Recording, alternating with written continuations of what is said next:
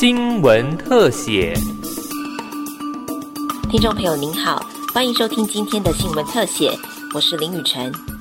立法院新会期将成立修宪委员会，启动修宪工程。修宪提案包括十八岁公民权、废除考试院及监察院等议题。其中，朝野对于公民权的年龄下修到十八岁有高度共识。为了落实十八岁公民权，立法院举行宪政改革公听会，探讨未来除了将选举投票年龄下修到十八岁外，被选举权跟行使其他公民权的参政年龄是否有同步调整的可行性。一手大学公行系教授吴。名校表示，行政院已经通过民法修正案，将成年的年龄下修到十八岁，因此选举投票权也应该要同步调整。他认为此举必定会影响未来政治议程的设定，会对台湾政治产生较大的影响。此外，因公民权下修到十八岁，也将影响民法、选罢法、公投法等修法。为了避免修法挂一漏万，他也建议成立专责的任务编组及特设委员会，以包裹修法的方式处理。吴明孝说。建议的一个做法是，因为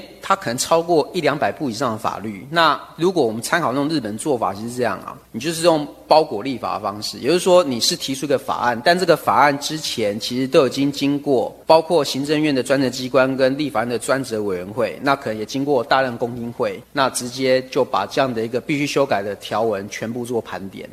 那盘点完之后，其实就是在这一步的一个修法草案里面。直接进行通过，那通过之后是同步，就有点像那个软体更新了。好，同步你所有的法律。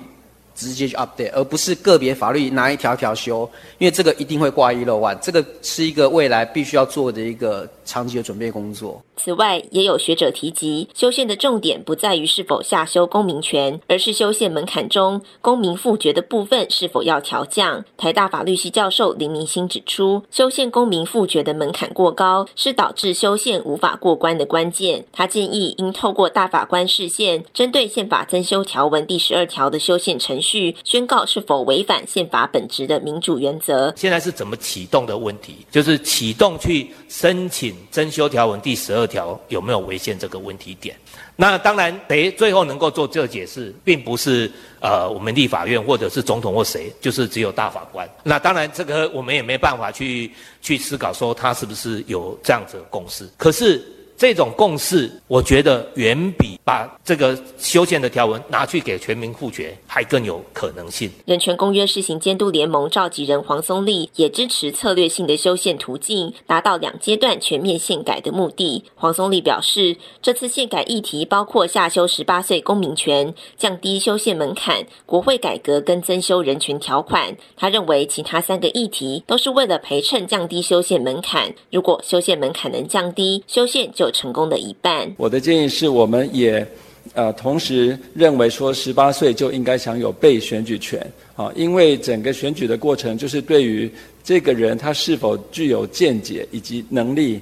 呃的一个非常严格的考验。那如果说一个年轻人可以透过这个考验，而且得到众人的认同，那我们其实不必要再呃根据他的年龄做出一些不甚准确的预测，就以他的年龄来排除他的这个呃担任被选举人的这个资格。这一次要把修宪议题集中在四个。